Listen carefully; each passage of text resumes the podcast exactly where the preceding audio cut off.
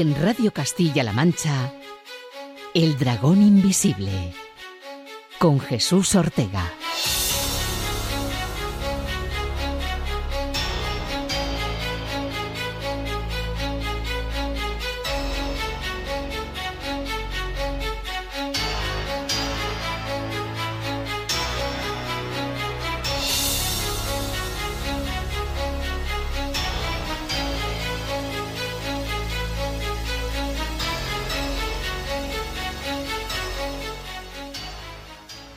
Es curioso lo que sucede con algunos personajes.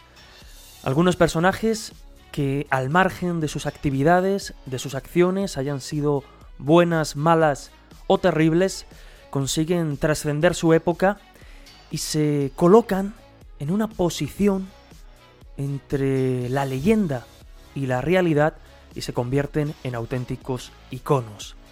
Hablamos en su día de Charles Manson, un icono del mal, un icono del siglo XX. Pero en esta ocasión, el personaje que en cierto modo visita el dragón invisible esta semana es parecido. Es parecido e incluso supera a Charles Manson. Recuerdo que en una ocasión debatía con un compañero si Jack, el destripador, el protagonista de esta semana en El Dragón Invisible, había conseguido superar popularmente o culturalmente a Sherlock Holmes. La diferencia es que Jack, el destripador, existió. Pero no sabemos quién fue. Por lo tanto, está en ese limbo, se ha convertido en ese fantasma que, como decía, cabalga a caballo entre la realidad, muy poquita, y la ficción. Mucha, mucha ficción, muchas mentiras, muchas falacias y muchos datos falsos que se han vertido en torno a este personaje, a Jack el Destripador. El objetivo de esta semana en el dragón invisible no es tanto analizar sus crímenes, analizar aquello que yo estoy convencido que muchos de vosotros y de vosotras ya conocéis, sino analizar y conocer el contexto, qué provocó, qué hizo que Jack el Destripador se convirtiera en el icono popular, en el icono del mal, si se quiere, que es hoy en día. Como digo, un fantasma, alguien sin rostro, no sabemos quién es, y probablemente lo vais a comprobar, lo vais a escuchar en los próximos minutos, nunca jamás sepamos quién está detrás de ese famoso icono, de ese icono que sigue provocando inquietud y terror en cierto modo en muchos de nosotros. Esta semana, por tanto, ya sabéis, un viaje en el tiempo, un viaje para hacer investigación, para convertirnos en detectives e ir tras la pista de Jack el Destripador. ¿Nos acompañáis? Pues comenzamos. Bienvenidos. El camino al conocimiento no se construye con respuestas fáciles, sino con preguntas arriesgadas. En CMM Radio, El Dragón Invisible, con Jesús Ortega.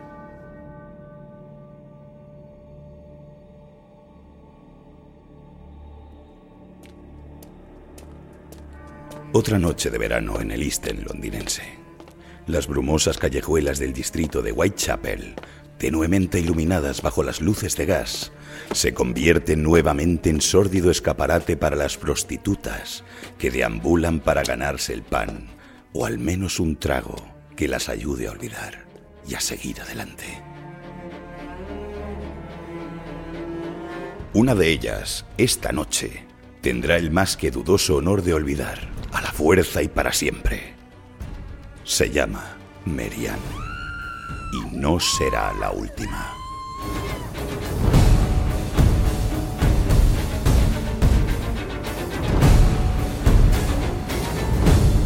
Es la madrugada del 31 de agosto de 1888 y sobre los húmedos adoquines del fantasmal Londres victoriano yace el cuerpo mutilado de la primera víctima oficial de una macabra leyenda a la que más de 100 años después aún no le han puesto rostro.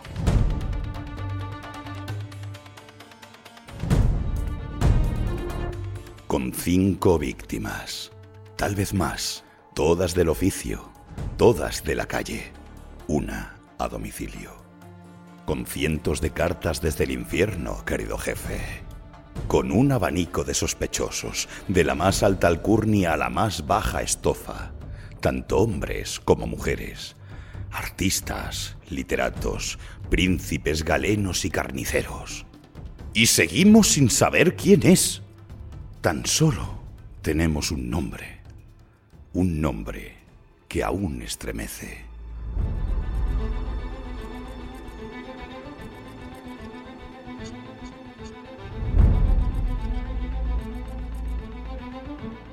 Hoy, en El Dragón Invisible, iremos tras los pasos del primer asesino en serie de la era moderna. Hablamos, cómo no, de Jack el Destripador. Pero vayamos por partes.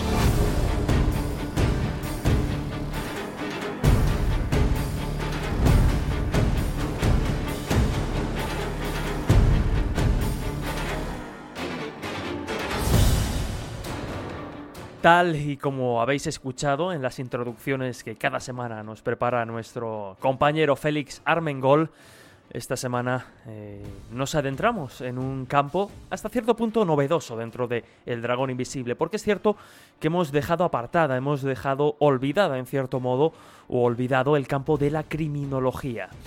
Y es verdad que a veces atendemos a determinados enigmas o supuestos misterios que a día de hoy están más que resueltos y hay datos suficientes para dar una posible explicación convincente a ellos y olvidamos algunos de los enigmas que por méritos propios han entrado a, a dar forma pues a las páginas misteriosas de la historia. Uno de ellos es un personaje, un personaje que en cierto modo cabalga entre el mito y la realidad, que en cierto modo se ha convertido, como decíamos, por méritos propios, en un icono, en cierto modo, de la cultura popular, y que a veces es difícil, hay personas que incluso no saben distinguir muy bien si el personaje que vamos a abordar en los siguientes minutos pertenece al ámbito de la realidad o de la ficción. Desde luego, ficción se ha vertido mucha en torno a su propia historia y a su propia sombra. Hablamos, como digo, ya lo escuchabais, de Jack el Destripador. Y para hablar de todo ello y de mucho más, para hablar pues de todos los mitos y todas las leyendas que se han tejido en torno a él, intentar discernir el grano de la paja, tenemos a un invitado al que desde luego me hace una ilusión enorme saludar en los micrófonos del Dragón Invisible. Él es Iván Figueiras. ¿Qué tal, Iván? Muy bienvenido al Dragón Invisible por primera vez. Un honor, de verdad. Joroba, gracias por lo del honor. Ya me has puesto rojo. pues ya sabes, Jesús, yo encantado de estar aquí. Hace... Te he dicho que tienes el programa con el mejor nombre. el nombre, desde luego, se ha convertido casi casi en una, en una marca que nos caracteriza. Eh, nos conocimos, Iván, hace muchos años cuando fuiste galardonado con el primer premio, ahí es nada, de divulgación histórica Juan Antonio Cebrián, con tu libro sobre los enigmas de la isla de Pascua y siete, ocho años después nos sorprendes junto con Tamara Migoranza, en este caso Migorans, en el, en el séptimo premio ya de divulgación histórica Juan Antonio Cebrián y lo haces sin miedo y sin red con un tema que desde luego es, eh, en cierto modo, por decirlo de alguna manera, buscar una aguja en un pajar, hablar de Jack el Destripador. ¿Por qué se te ocurre esto? ¿O por qué se os ocurre, en este caso, a los dos autores, enfrentados a un tema como el de Jack el Destripador, en el que hay tanta mitología ya de por medio? Pues yo creo que casi por lo... Es que yo creo que todos los temas en, en los que toco acaban no sé cómo explicarlo, ¿no? O sea, yo llevo toda mi vida leyendo me han interesado muchos temas. La criminalística es uno de ellos, el Titanic es otro, la isla de Pascua. Entonces, claro, mm, cuando tú eres un experto en un tema, porque acabas siéndolo, cuando llevas 30, 40 años leyendo sobre un mismo tema, yo tengo la suerte de haber aprendido a leer a los cuatro años, o sea que llevo casi 40 años leyendo. Y, claro, cuando tú eres un profundo conocedor de un tema, no voy a decir experto, y oyes muchas de las cosas que se dicen por ahí pues muchas veces te enerva. Y dices, mm", y acabas decidiendo, dices, mira, vamos a hacer algo, vamos a poner todos los puntos sobre las IES, porque de este tema el 90% de lo que oye son tonterías. Pero ya te digo, es que no sé por qué mm, me tocan estos, me aficionan estos temas polémicos. En serio, no tengo ni idea de por qué me tocan todos a mí. La verdad es que... Me han gustado toda la vida. Eh, Iván... Y no lo ¿eh? lo juro por Snoopy. Sí, no lo he dicho, pero bueno, eres escritor, fotógrafo, buzo, viajero incansable. De hecho, ahora mismo, y por si hay algún fallo eh, en la tecnología, los oyentes han de saber que estás a punto de partir para meterte de entre tres y cinco semanas a la mar y estamos hablando contigo, tú estás ahora mismo en las Galápagos, ahí es nada. efectivamente, estoy en, las Galápagos, llevamos, una semana aquí, más o menos. Como decía, vuestro último trabajo, galardonado con el séptimo premio de divulgación histórica Juan Antonio Cebrián, ya que el Destripador, caso abierto, editado además con una edición eh, visualmente muy atractiva, es un trabajo que han hecho magnífico desde la editorial Odeón, para abordar, como digo, un tema, el de Jack el Destripador. Y vamos a ir viendo, porque en el Dragón Invisible siempre nos interesa, por eso contamos con, con invitados de, de, tu nivel, ¿no? Intentar un poco generar la polémica y decir, aquí están, como decías, los puntos sobre las IES y en Jack el Destripador, desde luego, hay muchos temas o muchos puntos sobre las IES que poner. Incluso, y por ir empezando ya el hilo de la entrevista, si analizamos el propio contexto sociocultural de la época, porque claro, cuando uno ve las películas o accede a los libros que se han hecho sobre Jack el Destripador, nos encontramos con que nos visten un Londres o la zona concretamente del East End, donde se encontraba o se localizaba eh, Whitechapel, esa famosa calle, claro, nos encontramos que nos visten o nos venden una zona pues socialmente muy poco avanzada, donde el crimen estaba a la orden del día, donde que el hecho de que una persona o un personaje como Jack el Destripador apareciera en ese contexto era desde luego casi casi de lógica, era algo de esperar. Y sin embargo, cuando acudimos a las fuentes y a los documentos eh, históricos, nos encontramos con que hasta cierto punto eso era algo muy distinto, ¿no? pero absolutamente distinto. El asesinato no era precisamente algo habitual en, en el East End. Y es que además has hecho bien la, matización. Eran los crímenes del, del East End 4 y uno de ellos en la City, o sea, fuera, fuera incluso del término municipal de Londres. Exacto. Pero, o sea, fíjate, ya empezamos con las leyendas urbanas, los crímenes de Whitechapel. Pues no. Dos crímenes Whitechapel, dos crímenes en Spiralfield y uno en la City. Incluso, pues ya te digo, fuera del término municipal de Londres. O sea, si ya ni siquiera eh, se sabe dónde tuvieron lugar los crímenes, pues mal, mal empezamos. Y sobre todo, cuando tú lo has dicho, cuando el contexto eh, sociocultural era duro, era un barrio muy duro, pero desde luego no es esa especie de tedero y, pozo de, enajenación mental y, crimen que, que, se suele, que se suele pintar habitualmente ni mucho menos. Había un, pongamos así por resumirlo, un 10% de población absoluta y totalmente paupérrima y pobre y que tenía que recurrir a la criminalidad para poder sobrevivir. A la criminalidad me refiero a la de bajo nivel, o sea, a pegar el palo a personas que pasaban por delante, no, a, no al asesinato. Como te decía antes, el asesinato era algo muy, muy, muy poco común. O sea, los asesinatos iban directamente de, las calles a los periódicos, para que te hagas una idea. Y tenían un efecto tremendo en la, en la, población, afectaban un montón. No eran el pan nuestro cada día, ni, ni mucho menos.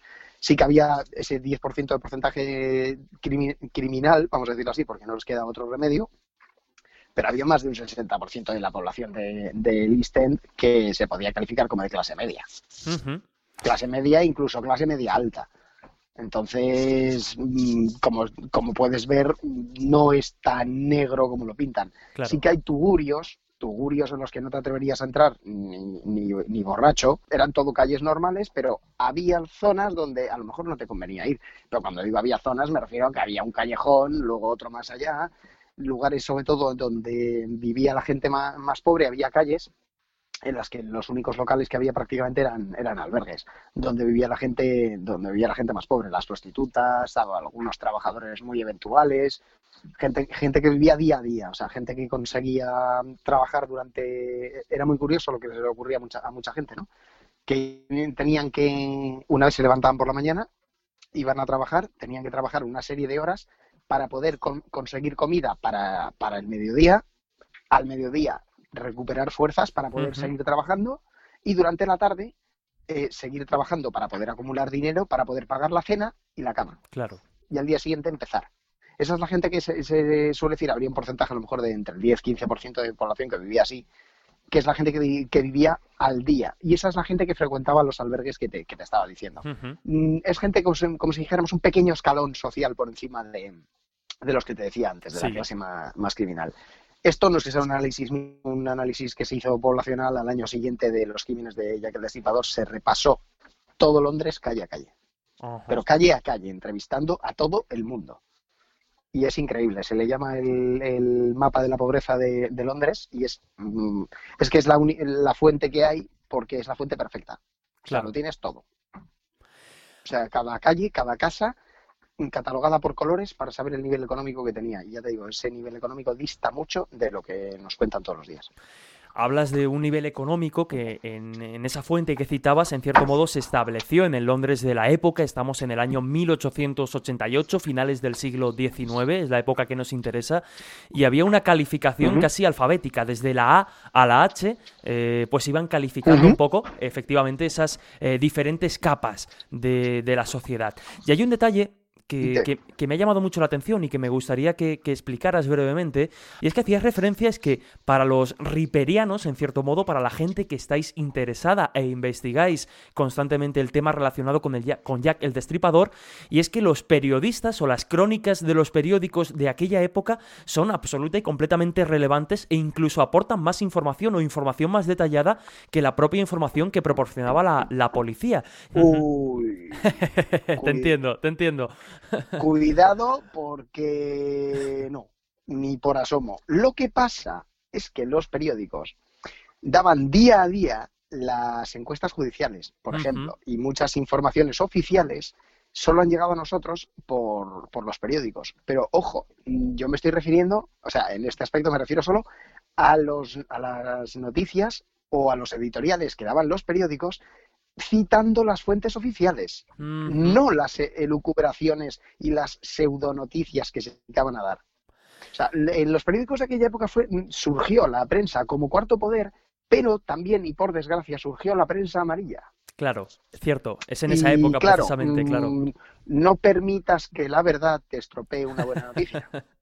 Entonces, claro, surgen noticias como después de que hubiera dos asesinatos, en, había sido ya el de Polly Nichols y el de Annie Chapman, cuando se inventan la figura del supuesto leather apron, el delantal de cuero, eh, se inventan esa especie de, por supuesto, judío, como siempre, ya empieza a estar hasta las narices del, tema. Sí y se inventan una especie de personal que de perdón de personaje que es una especie de mezcla entre Mr. Hyde y el monstruo del lago Ness. Y dices pero esto chavales de dónde habéis sacado esto pues literalmente tuvo que ser una invención. Claro. Que por cierto no es que lo sacara el diario de Star sino que se copiaron y pegaron y acabó siendo monumental entre todos los periódicos. Y este pobre señor John Picer tuvo que acabar escondiéndose en casa de su hermano y le salvó la policía. La policía que, entre comillas, fue a detenerle y bueno, no, lo que la policía hizo fue ir a rescatarle.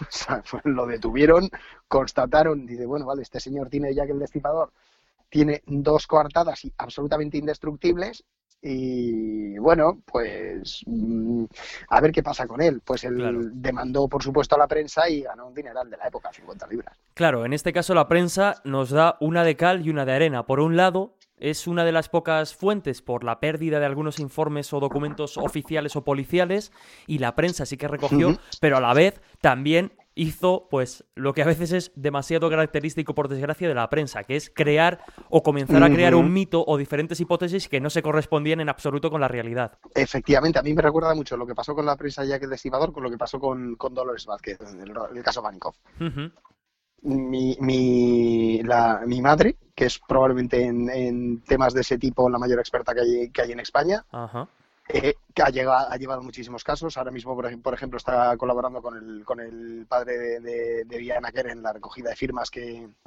están haciendo por el tema de la, de la prisión permanente. Sí. ¿Y la prensa? ¿Pero de qué va? O el caso Alcácer, que también lo, por llevó, ejemplo. lo llevó mi madre. Y dices, pero dices, pero bueno, ¿pero esto de qué va?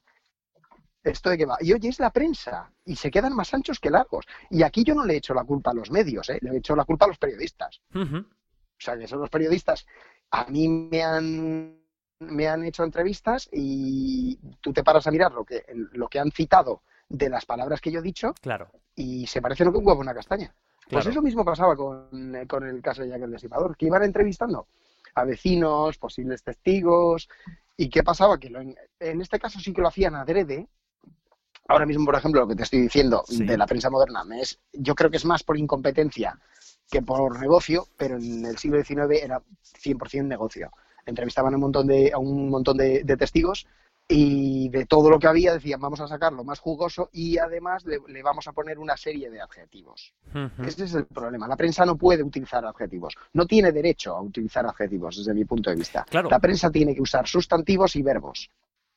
Porque eso es la, es la, realidad se forma sustantivos y verbos. Claro. Y los únicos adjetivos que puede haber son los definitorios. Algo es verde o algo es azul. Pero no algo es grandioso.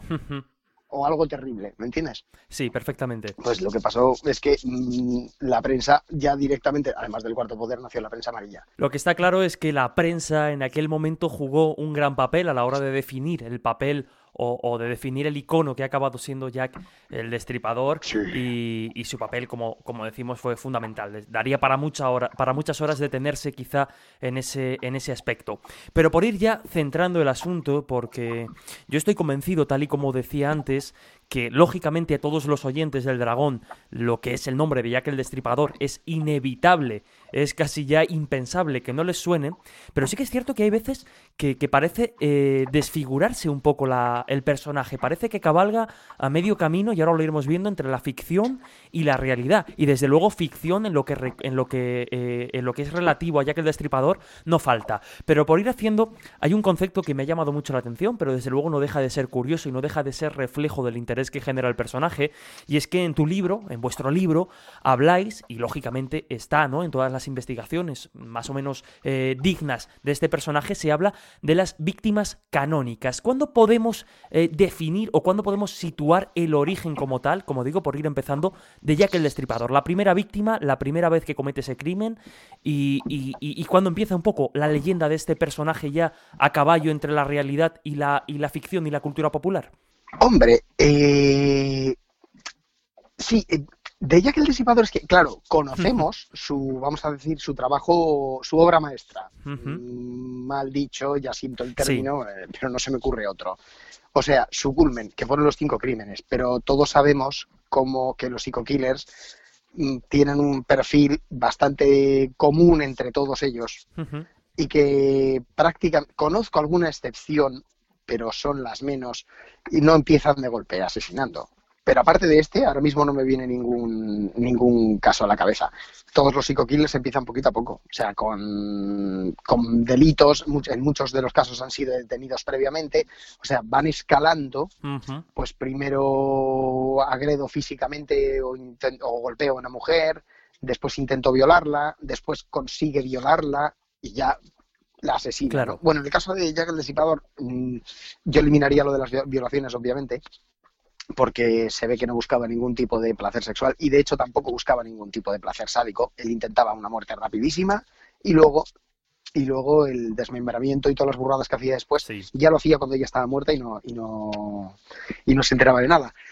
Pero sospecho, sospecho que nunca sabremos sobre sus antecedentes anteriores. ¿Por qué? Porque lo que ha pasado a la historia fueron ya los cinco, los cinco asesinatos. Exacto.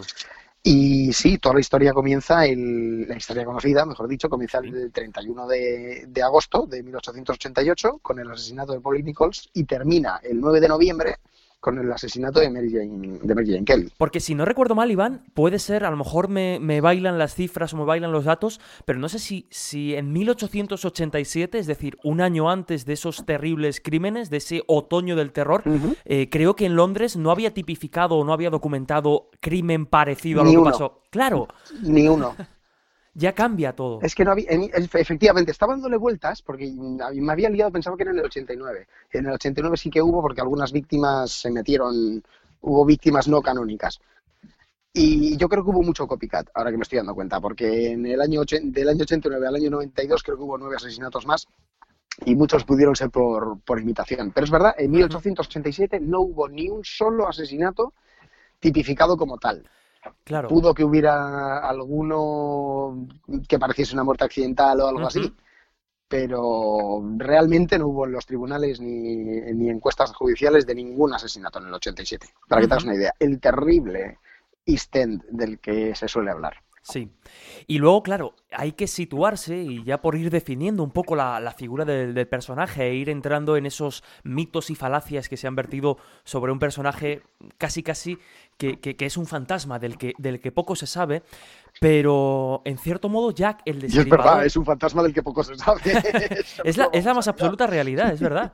Pero lo que sí que inicia sí, sí. Ese, esta especie de fantasma que es Jack el Destripador, en el que se han canalizado eh, hipótesis de todo tipo, desde algunas con más lógica hasta otras absolutamente absurdas, es que en cierto modo inaugura o crea una figura que hasta en cierto modo hasta que hasta cierto punto la policía jamás había enfrentado y es la del asesino en serie. Hablábamos antes del procedimiento y las diferencias, pero es que claro, este Jack el destripador inicia un poco esa esa vertiente, ¿no? del asesino en serie con un método, con un objetivo e incluso con unos desafíos.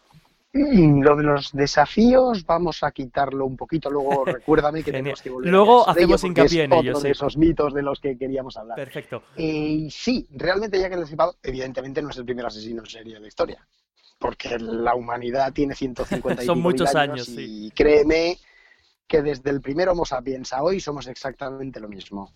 Aunque antaño no nos gustaba matarnos tanto como desde el neolítico, pero bueno, pongamos que llevamos desde el neolítico matándonos los unos a los otros. Y claro, ¿qué pasa? Que Jack el Destripador fue el primero de la era moderna, o sea, el primer psycho killer que sale en prensa, que tiene un modus operandi que, se puede conocer, que se puede analizar, y de hecho la criminalística moderna nació con él nació con él, lo que te estaba diciendo de que, de que, la policía de repente se dio cuenta de que había algo raro, claro. de que se estaban enfrentando a un tipo de asesino que no habían visto en su vida. Pero la policía reaccionó muy, muy, muy bien hizo una cosa que decíamos en Fuerzas Especiales. Vine, vi, me adapté. Cosa que prácticamente nadie hace, que es una pelea que tengo yo con todo el mundo. La gente está repetida. Mira, el capitán de mi, de mi barco suele decir. Eh, la definición de la necedad es el repetir una cosa varias veces esperando resultados diferentes. Eso es lo que suele hacer mucha gente. Y eso es lo que se acusa en muchos libros a la policía de Londres de haber hecho de haber estado pegándose cabezazos contra el cabrestante, como decimos los, marinos. Pues no, señor. La policía de Londres vino, vio y se adaptó. Vio. Necesitó solo dos asesinatos para darse cuenta de que había algo raro. De que había algo raro. Solo dos. El moderno FBI o la policía española o, yo que sé, casos como el asesino de la baraja, necesitaron más de un más de dos asesinatos para darse cuenta de que había un asesino en serie. En realidad... Y me parece lo normal. Pero ojo, la policía de Londres en 1888, sin haber leído Mindhunter, ya sabía perfectamente que era un asesino en serio. O sea, que no me toquen las narices con que fueron unos incompetentes. Al revés. Fueron una gente muy, muy, muy despierta que se dio cuenta que había algo raro y además algo único, que no se había visto nunca. Pues se dieron cuenta, fíjate por dónde. Hay un detalle muy importante y lo, y lo, comentábamos preparando un poco esta entrevista y es que, en cierto modo, lo que decías, ahora que además está tan de moda o que parece que se ha puesto de moda de nuevo el tema de la perfilación psicológica, de todo lo que tiene que ver con la criminalística o, lo conocido popularmente como el CSI, en cierto modo, lo hablábamos, comienza precisamente con Jack el Destripador, todo ese desarrollo de la ciencia forense. Sí, sí, el primer, el primer perfil de un psycho killer conocido es el doctor Thomas Bond, que hizo sobre Jack el Destripador, que fue el, doctor que cogió todos los...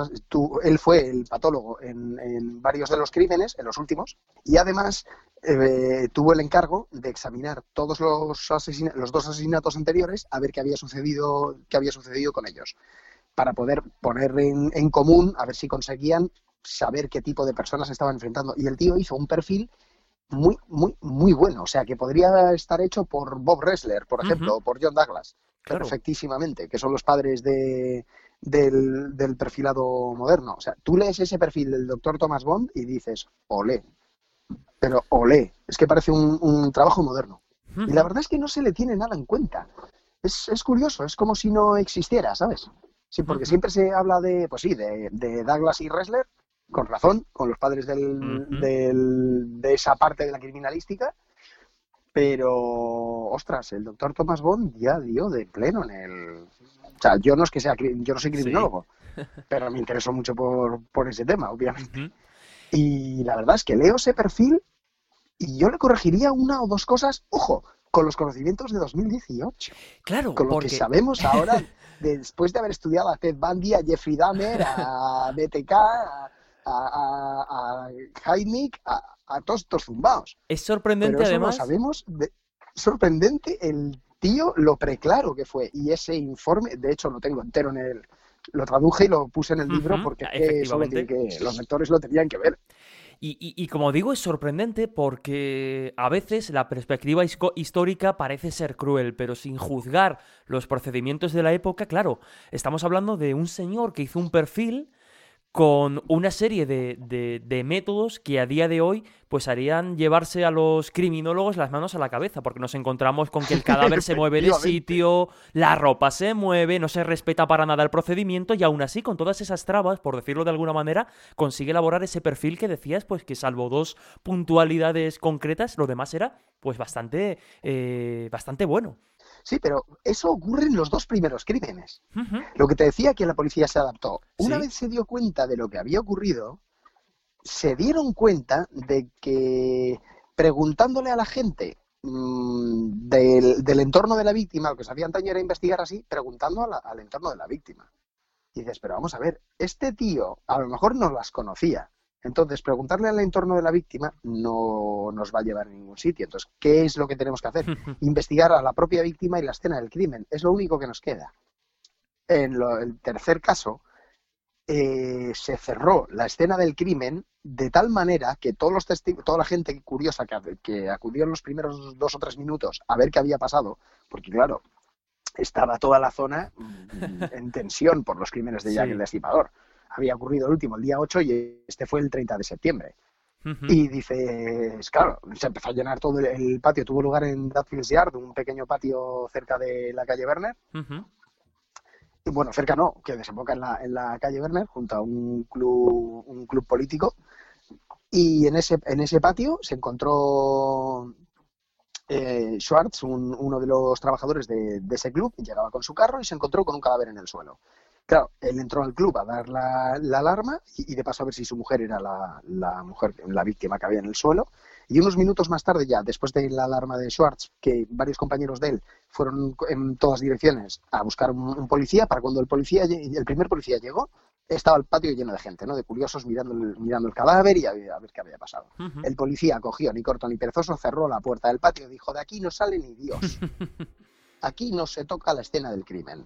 Cogió a todos, les examinó, les miró las manos, examinó el cadáver, vio que estaba caliente. En 10 minutos de empezar todo ya llegó el forense, ojo, perdón, en 16 minutos ya estaba el forense eh, examinando el cadáver. De tal manera que cuando el forense examinó el cadáver aún estaba caliente.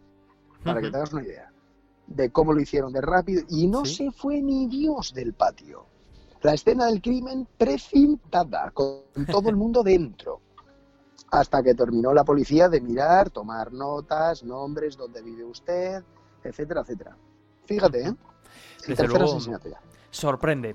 Eh, Fíjate si... había aprendido la, Guardia, la, la Guardia Civil. Si se, si se adaptó, ¿verdad? Ese cuerpo policial. Se adaptó. Eh, si te parece, Iván, vamos a hacer una breve pausa y no nos quedan muchos minutos, pero en cuanto volvamos, digamos, a este segundo bloque, repasamos ya algunos de los mitos eh, en torno a Jack el Destripador. Como digo, una breve pausa y continuamos ah, enseguida en El Dragón Invisible analizando pues un icono prácticamente popular. Volvemos enseguida.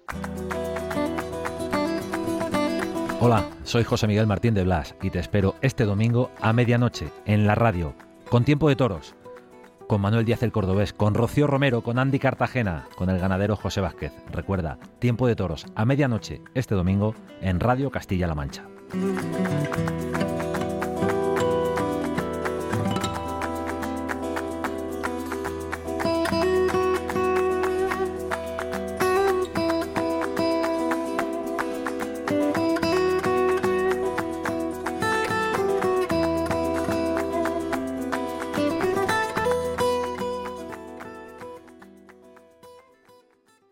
Atrévete a descubrir lo que otros no cuentan. En CMM Radio, El Dragón Invisible, con Jesús Ortega. Deprisa, señor Finch. Esto pasará a la historia. Señor Withersbrook, sé que tiene más cartas del destripador. Le advertí que no se me acercara. Deje de publicar sus cartas. Ha convertido a un delincuente cualquiera en una leyenda y eso es precisamente lo que quiere. Jacob, por fin te encuentro. Lo ha vuelto a hacer. Es el destripador.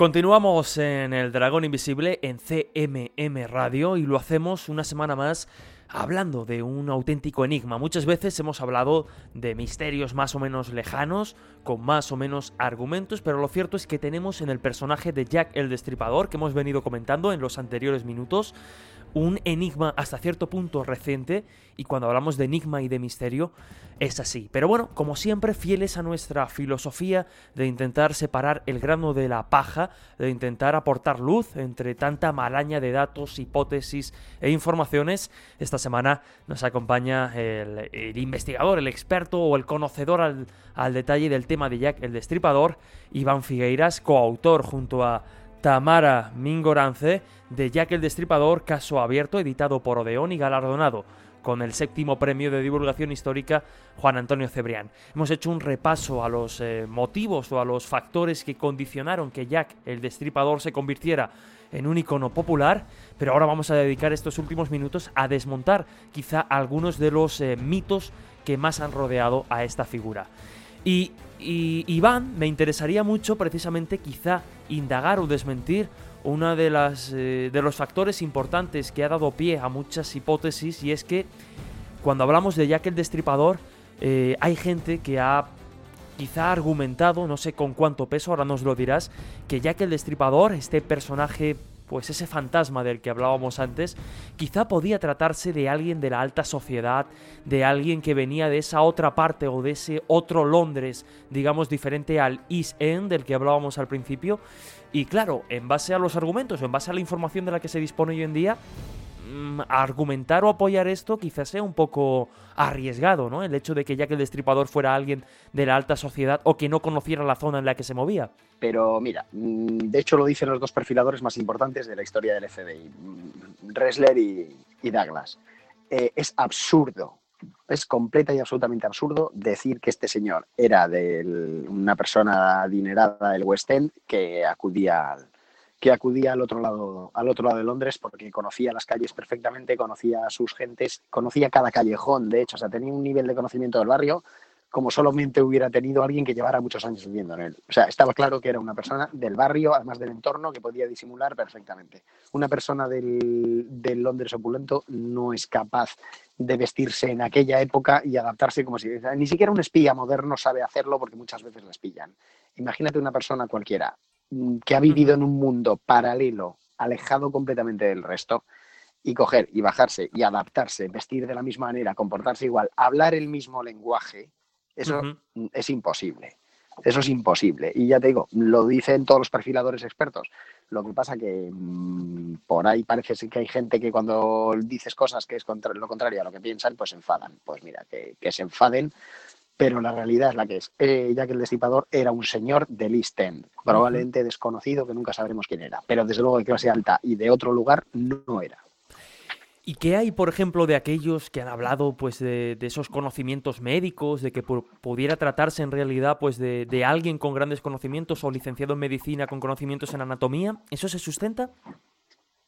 Les diría que se leyeran las, los que sustentan eso, que también es otra tontería como la copa de un pino, que se leyeran las autopsias.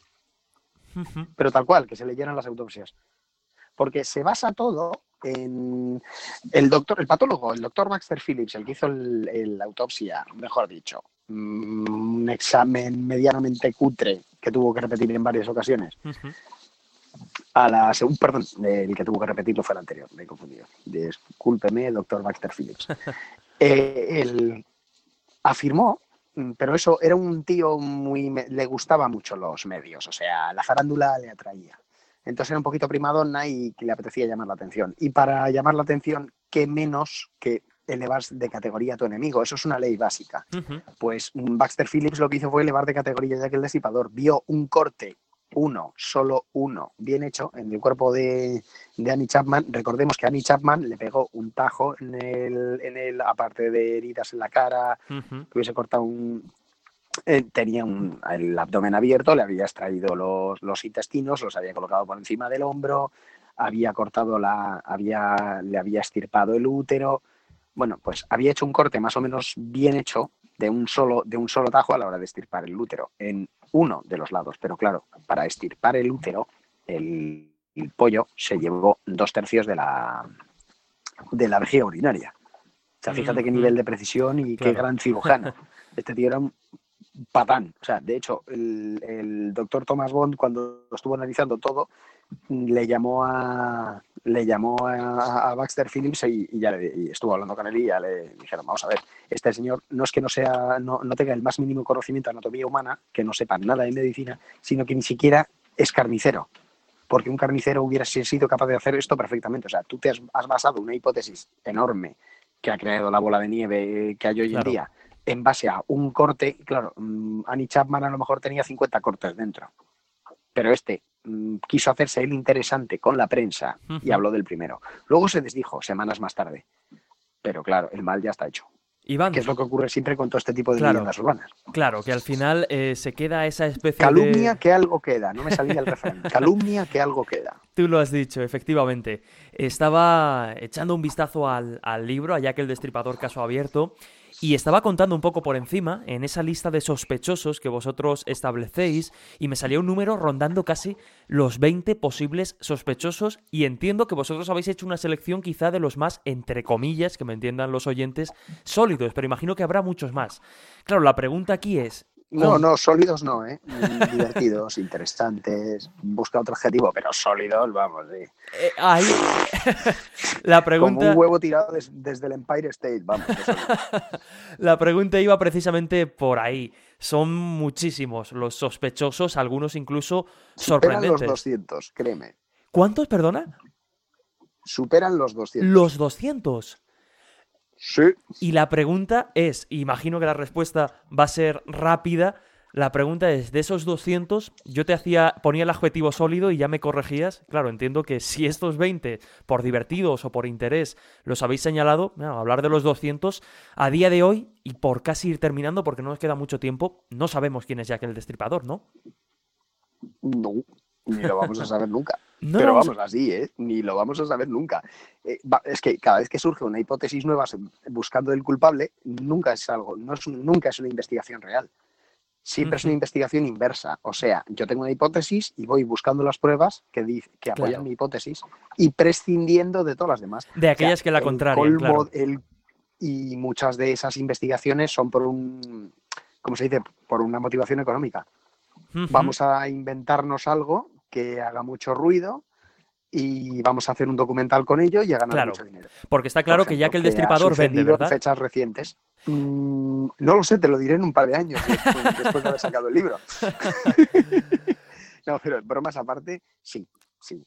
O sea, han sacado en las últimas dos décadas, han sacado multitud de documentales, por ejemplo, con, con grandes titulares que luego cuando buceas en cómo Claro. se han hecho los titulares, perdón, los documentales, eh, hablan de supuestos estudios de ADN, muchos de ellos, de estudios que no se han llevado a cabo, o estudios que se han llevado a cabo de forma incorrecta. O sea, ves que parten de una idea preconcebida y todo lo dirigen a, a subrayar esa idea preconcebida, pero básicamente en Claro. muchos casos se miente. Meten con calzador Pero, eh, datos y olvidan otros, por ejemplo. Sí, por ejemplo, la última teoría que ha salido de relacionando a, a Jack el Destripador con H.H. Holmes. Mm, yo todavía estoy intentando digerir cómo demonios se puede, mm, pues es que es mezclar el agua con el aceite. Espera, bueno, por favor, ¿qué tiene que ver? Aparte que H.H. Holmes estaba ahí en su casita en Estados Unidos y Jack el Destripador ahí estaba trabajando en el East End. Claro. Y está claro que era un habitante del, del East End. Uno, uno era un, un asesino de guarida y el otro era un asesino que conocía el barrio y se lo pateaba, un asesino oportunista.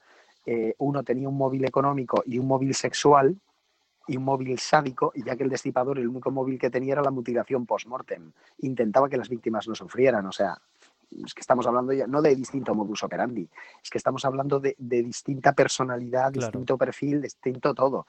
Pero oye, ha vendido un montón la, hipótesis de H.H. Holmes y dentro de tres meses alguien volverá a inventarse otra cosa Claro. y volverá a decir una tontería del, del mismo calibre, como la estupidez de la conspiración real o la ida de, o la ida de pinza de, de Walter Sickert.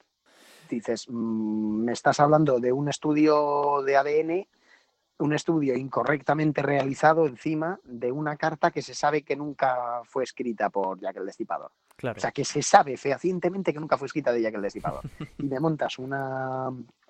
Haces un libro que vendió millones de ejemplares mm, basándote en esa hipótesis, acusando a una persona que por cierto, Walter Sickert murió en los años 40, pero estás acusando a una persona de un delito que tendrá descendientes y por lo menos un honor que mantener, digo yo, y mm, haces eso en base a algo que tú sabes que es mentira. O bien estás demente o sabes que estás mintiendo. Claro, descaradamente. esa carta en cuestión, o sea, sacas ADN de un sello que no se sabe si lo ha podido chupar la secretaria o el señor que ha mandado la carta. Sí. Ya partimos de ahí, pero bueno, se sabe que la carta no tiene nada que ver con Jack el Destripador. De hecho, de las cinco o seis cartas más conocidas, ni siquiera está en el grupo. Hablabas, Iván, y ya para terminar, porque no nos queda mucho tiempo, hablabas de algo que en cierto modo es desesperante o apasionante, según, según se mire. Y es que decías que probablemente jamás se encuentre o se llegue a determinar quién demonios fue Jack el Destripador. Y uno esta pregunta a otra, por si tienes alguna respuesta, y es que eh, si tú hablabas antes de los riperólogos serios, de los rigurosos, de aquellos que, bueno, como mucho se atreven a mojarse un poco quizá por, por preferencias o favoritismos. Eh, bueno, ya digo, a uno un poco esta pregunta y claro, te, te pido una pequeña reflexión sobre el hecho de que bueno, probablemente nunca sepamos quién fue Jack el Destripador y a la vez si tienes algún favorito dentro de este ingente cantidad de, de candidatos. Ninguno, porque he descartado todos todos los que, esos 200 en cierto modo que decíamos, has encontrado alguna el pega. Arte el arte deductivo, mm, si lo aplicas bien, te permite eliminarlos todos. Hay una excepción, pero porque no, al no existir, bueno, no es que sea una excepción, es que como no he podido ver el documento supuesto en el que se basa todo, que es el diario de James Maverick, Mm, es, igual de mentira, o sea, tiene la misma estructura de todo. Lo que pasa que que una cosa parezca una leyenda urbana y esté creado como tal, o que parezca una noticia falsa, no quiere decir que lo sea. Mm, blanco y en botella leche, pero bueno, sí, también puede ser agua con agua con cal. Es improbable, pero podría serlo, ¿no? Entonces, mm, no voy a meter en la basura, perdón, no voy a descartar todavía lo de Maverick, pero el 99,9% de las posibilidades es que sea una patraña y un diario completa y absolutamente falso e inventado. Pero el resto, el resto los he desmontado todos, todos, ¿eh? O sea, quiero decir, no los 200 y pico, sino los, los más conocidos, pero porque se desmontan en cinco minutos. No es necesario ser Hércules Poirot.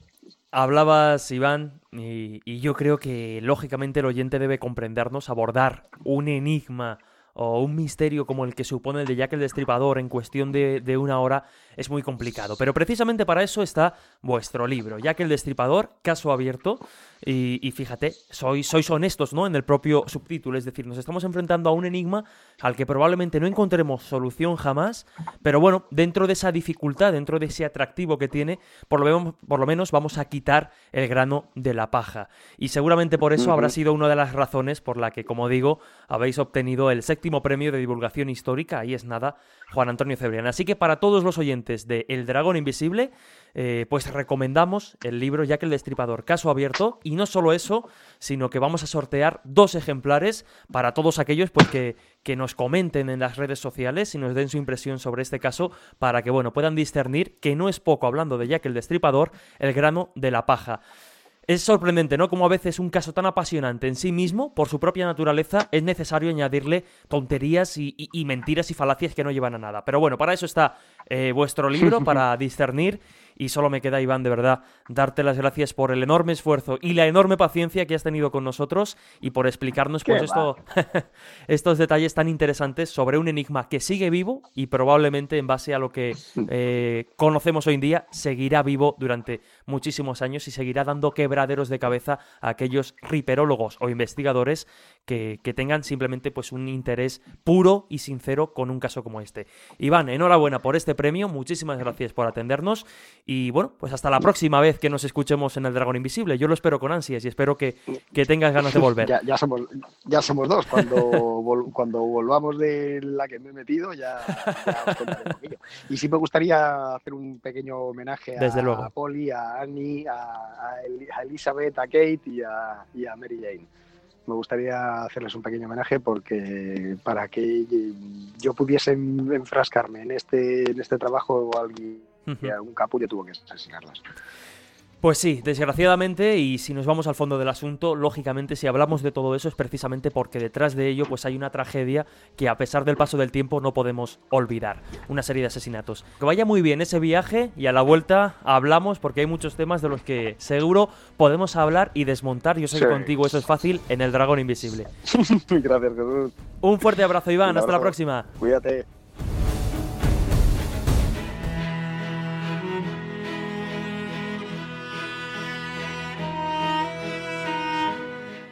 Y nos despedimos una semana más, no nos queda mucho tiempo, pero de verdad estamos muy nerviosos. Mañana llega un evento esperadísimo, un evento que llevamos tiempo preparando y es ese directo de El Dragón Invisible desde Madrid, calle Alcalá 59 en el pub James Joyce, insistimos, en Madrid. Un evento único que hará, en cierto modo, historia dentro de la radio del misterio. Allí, en ese lugar, se gestaron las míticas tertulias de la ballena alegre que dieron origen o dieron eh, como consecuencia el contactismo extraterrestre español. Nos acompañarán amigos de verdad de lujo, entre ellos el veterano, el maestro de la radio Miguel Blanco y el experto en el tema Unmo, José Juan Montejo. Para los 50 primeros en llegar, ya lo sabéis, un regalo muy especial, un monográfico único y exclusivo, solo se podrá conseguir allí mañana, lunes 5 de marzo, de El Boletín El Ojo Crítico, con los mejores artículos sobre el tema Para más información, ya lo sabéis, redes sociales, en Twitter arroba dragón-cmm, en Facebook El Dragón Invisible y el mail eldragoninvisible arroba cmmedia.es. Recordad que tenemos un sorteo en marcha y solo tenéis que responder mediante el hashtag Eddie el Destripador a la pregunta ¿Resolveremos algún día eh, la verdadera identidad de este criminal? Responded con ese hashtag, compartid y comentad el programa y entraréis en el sorteo. En las redes sociales tenéis las bases para participar. Sin más, nos vamos a preparar casi casi el evento de mañana. Nos vemos a partir de las 7 en calle Alcalá 59 en el James Joyce. Y ya lo sabéis, para los que no podáis acudir, el jueves que viene el programa se emitirá sin ningún tipo de problema aquí en esta nuestra casa en CMM Radio. Un fuerte abrazo y feliz semana.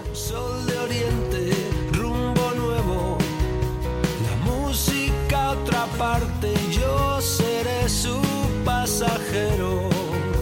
Paraje de acuarela dibujado en mis pupilas. Camino tras la estela de una manada